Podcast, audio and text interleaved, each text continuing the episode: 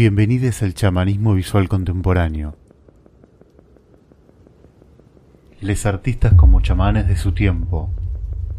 En estas palabras escucho algo que vengo percibiendo que se despliega tanto en mi práctica como la de muchos artistas.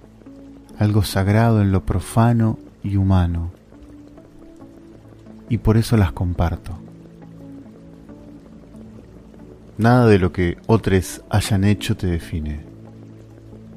Y en cierta manera, nada de lo que hayas hecho, guiado o influenciado por otros te define.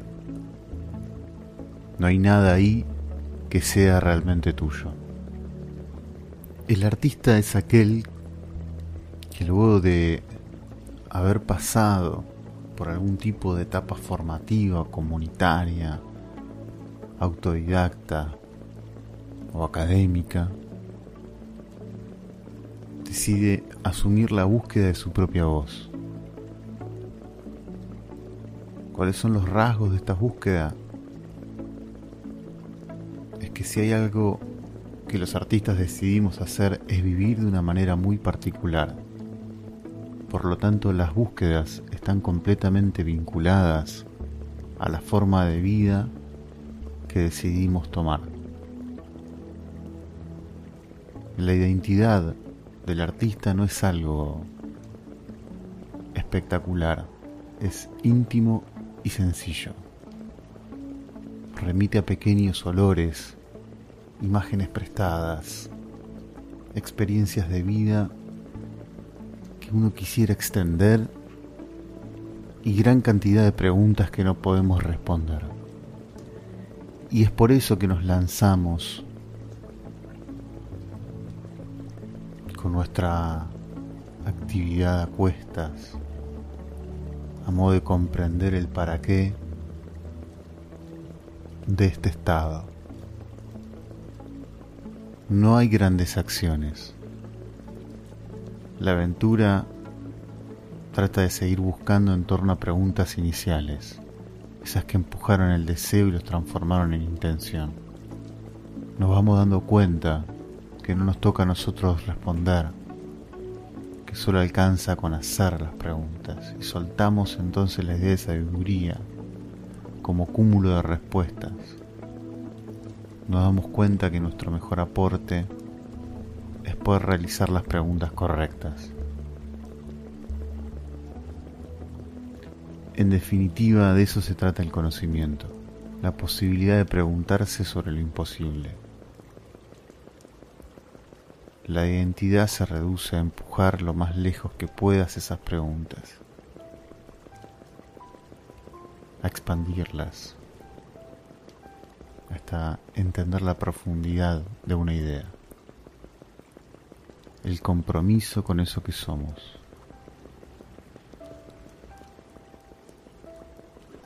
Nada de lo otro importa. El poder de la pregunta no radica en la respuesta, sino en la diversidad de voces que desata. Por eso lo que más nos inquieta es lo que no logramos entender, porque la pregunta que hace tiene demasiadas aristas que no podemos terminar de verbalizar.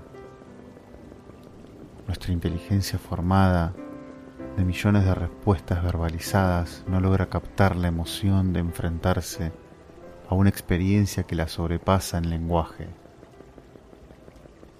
Y es por eso que lo llamamos magia. De las experiencias es que el autoconocimiento brota, no como formulario de entrega. No hay preguntas estándares. Aunque escuchando algunas respuestas te ayude a pensar tus propias preguntas. Es parte de un camino interno, algo que poco tiene que ver con la técnica. Casi que diríamos que la técnica ayuda a expandir los modos en los que uno pregunta y tendrás más posibilidades si te permites más cosas pero el permitir no tiene que ver con la técnica. Los procesos de aprendizaje te ayudan a expandirte, pero no te generan la confianza. La confianza viene del mismo lugar de donde brota tu voz. En algún momento, no sabes cuándo, pero asumiste el color de tu entorno, seguido por consejos muy protectores, con excelentes intenciones, pero demasiado informativos, y fuiste moldeando tu voz hasta que perdió su forma. Ahora cuando la escuchás no parece tener sentido. Así que tenés que tomarte el trabajo de retirar todo lo que has añadido y volver a escuchar con la ignorancia del que sabe que la sabiduría no radica en las respuestas. Ahí vas a encontrar confianza y las preguntas correctas. Nadie puede ayudarme. Y es que no se trata de eso. Muchos pueden ayudar, pero el camino es personal. Nadie más puede hacerlo. Tenés que apartar la niebla de tu entorno, pero tenés que poder reconocerla.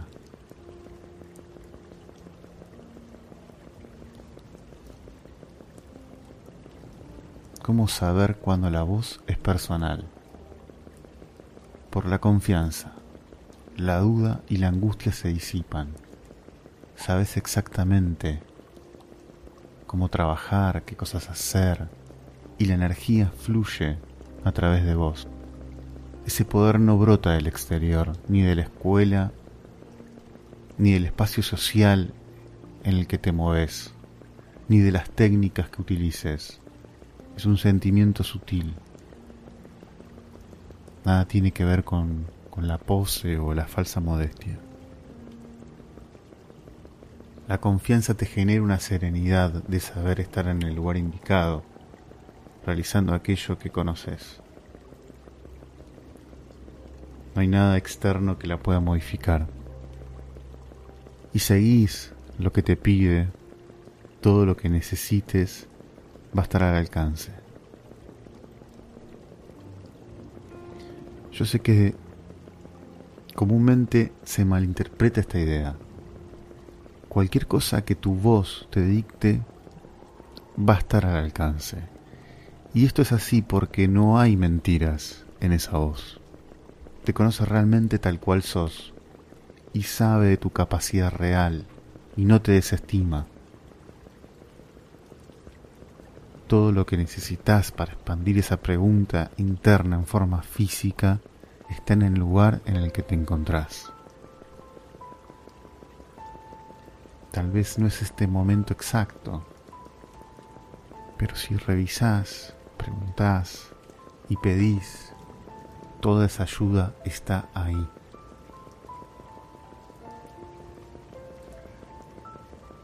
Me gustaría repetir que las preguntas que el arte aborda no necesitan respuestas sin embargo, existe una comunidad en la cual esa pregunta encuentra eco.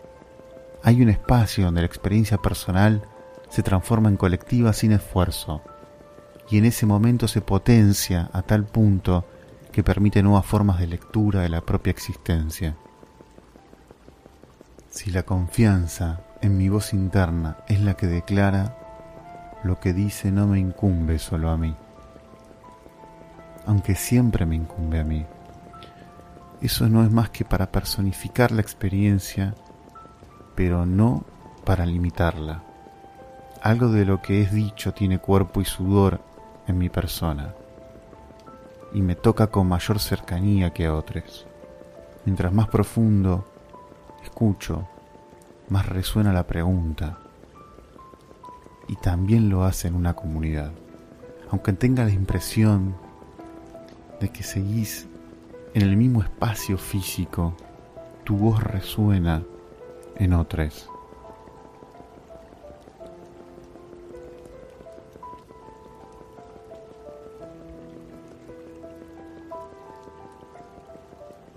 Por eso es importante entender a quién le hablan tus acciones.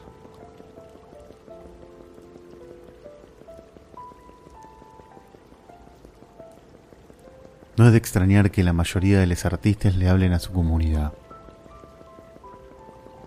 su pequeño lugar donde han transcurrido su infancia y sus primeros años, y que con el paso del tiempo termina hablando al resto del mundo como si los problemas que englobaran a un barrio de Pekín tuvieran resonancias en el Río de la Plata. Sucede más de lo que esperamos. Nuestras voces se conectan, nuestras comunidades nos exceden. Le hablamos al mundo, pero es más fácil si lo hacemos a través de nuestra comunidad. Algo de todo esto es extrañamente cotidiano y multiversal. Más allá de la tecnología, la condensación demográfica, la tradición, las preguntas cada vez suceden casi al mismo tiempo. Una sincronicidad que asusta. Tu comunidad no establece tu identidad, pero tu identidad es necesaria que se expanda en tu comunidad. Una vez que hayas sacado todo lo que no es propio, te estés desarrollando con desmedida confianza, sentirás la necesidad de hablar de eso. Tu comunidad necesita de este diálogo. Es importante que pienses cómo tu comunidad te potencia y cómo aportás eso.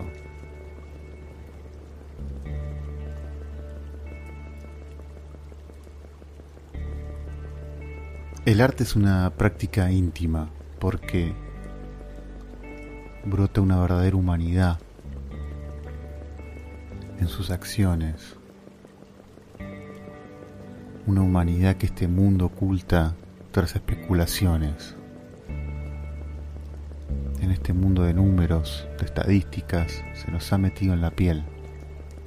No sabemos cómo pero hemos estado operando en nuestra conciencia basados en posibilidades de éxito, matando a la propia humanidad, como si todo se tratase de una inversión de riesgo.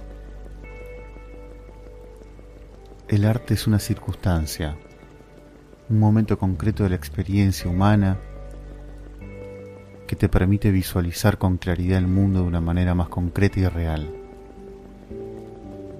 una experiencia que nos devuelve al momento presente, sin especulaciones de futuro y relecturas.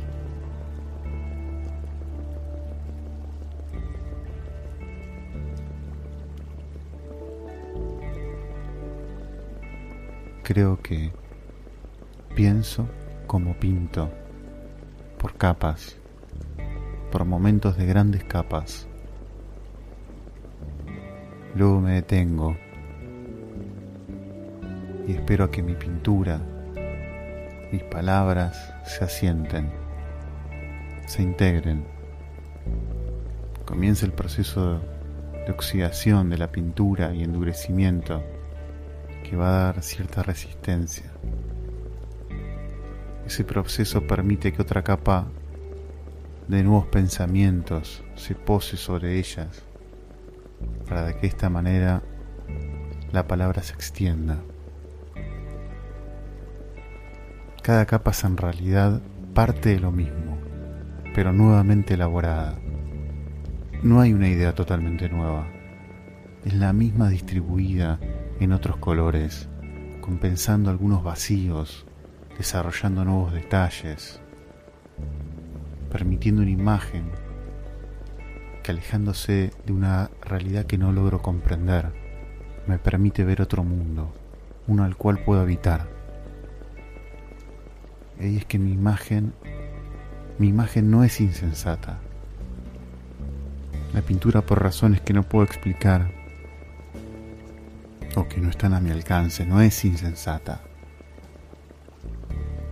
No tiene necesidad de mentirme tiene verdad en su gesto. Es aquello que ya es. Las imágenes menos logradas mienten menos, pero también se encuentran más en el pasado. Aquellas que nos sorprenden tienen girones del futuro, como si el presente fuera en realidad consecuencia de tu futuro. Y es así. Nuestro presente es consecuencia de nuestro futuro. Creamos porque hay algo que decir que solo puede estar dicho en la experiencia y circunstancia real que nos atraviesa, que se despliega alrededor nuestro. No hay nadie más que pueda visualizar esa experiencia. En esa práctica llegamos a lo más profundo de nuestra humanidad y trascendemos por razones de las cuales antes las brujas iban a la hoguera. Entender que el mundo de mente necesita una nueva mirada.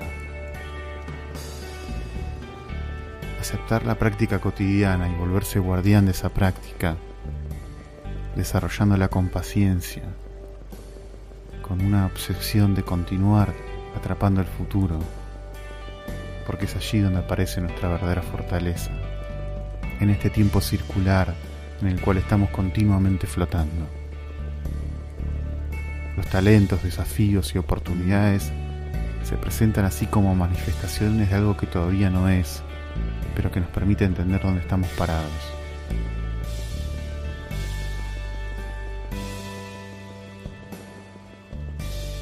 Práctica se esconden las herramientas que necesitamos para continuar creando y nada tiene que ver con las capacidades aprendidas. No hay técnicas ni talento, tampoco hay progreso. Es algo que está, que está en un día como otro. Ni siquiera es necesario conectarlo, la conexión ya existe, aunque no la hayas activado. Es el movimiento lo que nos permite entenderlo. Y es por esto que aceptar la propia práctica como espacio de verdad, donde se despliegan herramientas y oportunidades es fundamental. Entenderlo de otra manera solo permite seguir alimentando al monstruo del genio, en el que algunos poseen rasgos divinos y otros no. Las oportunidades se explican en la propia práctica creativa.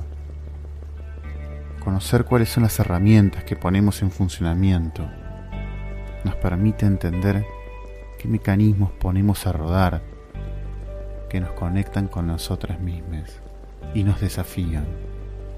El desafío somos nosotros. Está encerrado esperando que le demos el tiempo suficiente para que absorba más lugar en nuestra realidad. Una vez que se mueva con más fuerza, no hacia arriba o hacia abajo, no hacia adelante o hacia atrás, sino simplemente moverse, como el océano. No hay un movimiento mejor que otro. Tal vez sí con mayor o menor velocidad. Habrá creencias que estén atadas a verdades históricas que irán desintegrándose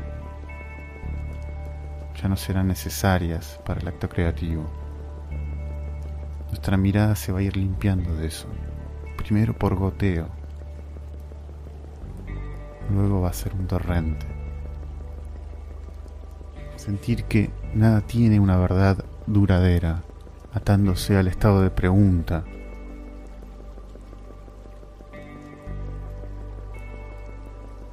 Permitiéndonos ser plenamente humanos. Ese es el desafío que asume el artista. Ahí radica su verdadero talento, si es que hay alguno, ¿no? Y esa escucha atenta, el quehacer cotidiano, brotan oportunidades únicas, atadas a su mirada particular. La práctica es necesaria por lo efímero de este estado particular en el que activamos la escucha.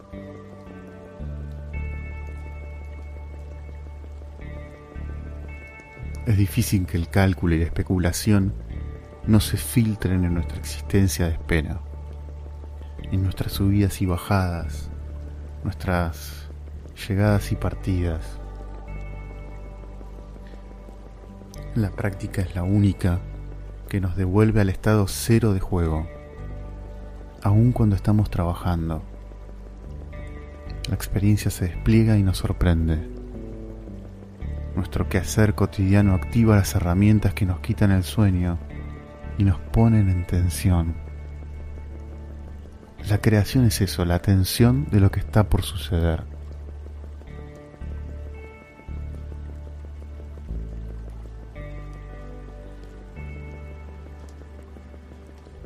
Confiar en nuestros procesos internos es asumir el estado circular del tiempo que se despliega constantemente alrededor nuestro en donde siempre estamos en el centro. Es la pintura que capa tras capa va cubriendo la misma superficie y cambiando lo que existe, lo transforma, pero no avanza. El lienzo es el mismo.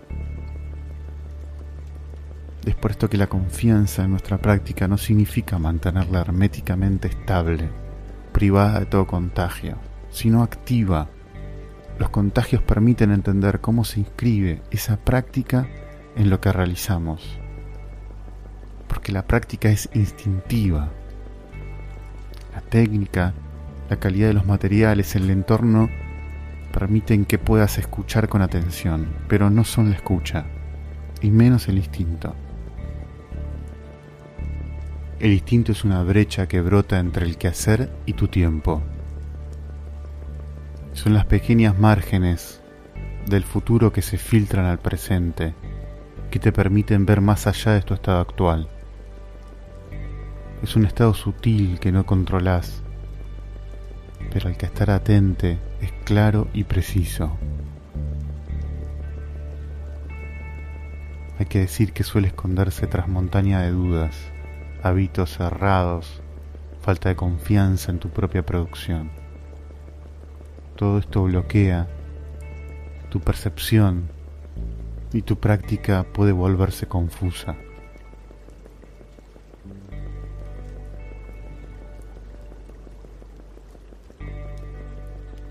La práctica artística, al igual que el instinto, es contradictoria. Por lo tanto, no le pidas que desarrolle un canon de creencias y formas de apariencia. Su verdadera belleza está en que no puede mantenerse estática es energía pura. Muchas veces nos encontramos exigiéndole y establecemos ciertas normas rígidas en torno a las cuales entendemos el arte. Lo único que permite eso es volvernos menos permeables y receptives. Matamos la experiencia porque no permitimos que nos atraviese. La experiencia es algo que existe por fuera nuestra, no es personal. Se despliega sin nuestro consentimiento, pero tenemos la oportunidad de disfrutar mientras sucede. Nuestro quehacer artístico, como toda experiencia, está vinculado a estas formas, y mientras permitimos que se despliegue, podemos disfrutar de estar sumergidos en esa vivencia, la que no es personal somos un conducto que permite que pueda compartirse. Es por esto que pensar la práctica artística en términos personales puede ser un error. Si bien es individual, en muchos casos, como en la pintura, no es personal, es colectiva.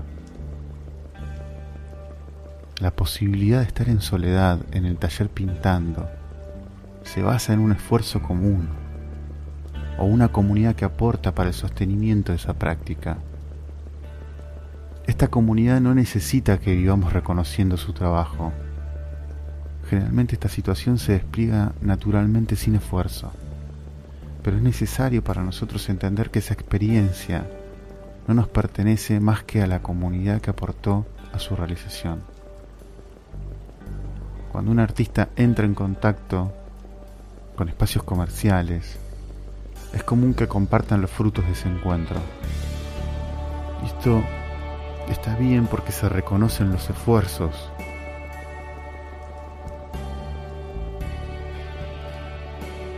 Hemos aceptado el canon que nos permite compartir solo en términos comerciales, pero no afectivos y comunitarios, los que nos lleva muchas veces a depositar valor en relaciones y espacios que no lo poseen hasta que nosotros lo cedemos.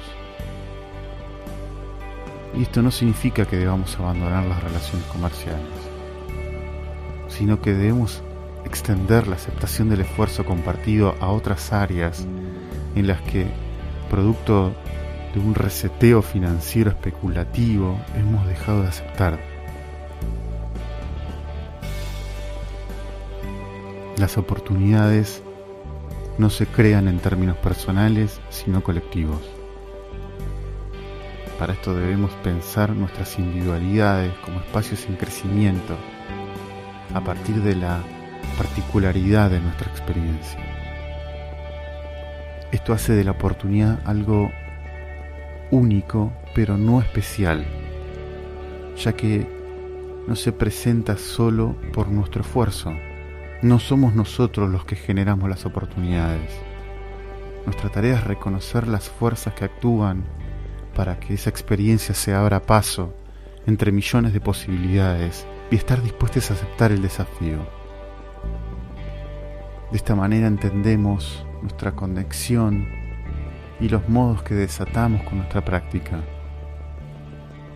Nos volvemos más intuitivos y somos más permeables al contagio porque aceptamos que nada nos pertenece. Aferrarnos en términos personales a las experiencias nos lleva a pensarlas en términos de consumo de vida, algo que se puede ganar, pero que también puede generar pérdida. Es un territorio especulativo en el que luchamos por sostener nuestra posición la lucha es pura competencia y se basa en el rebasar al otro.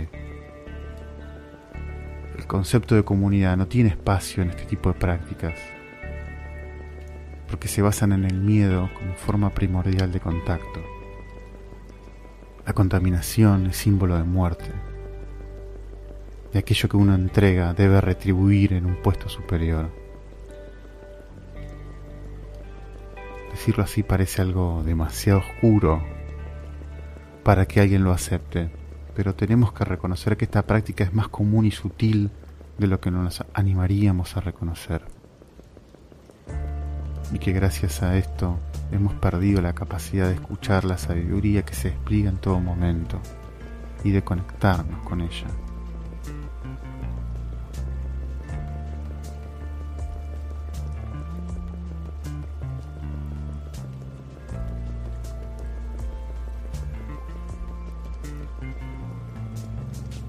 Te agradezco la escucha atenta.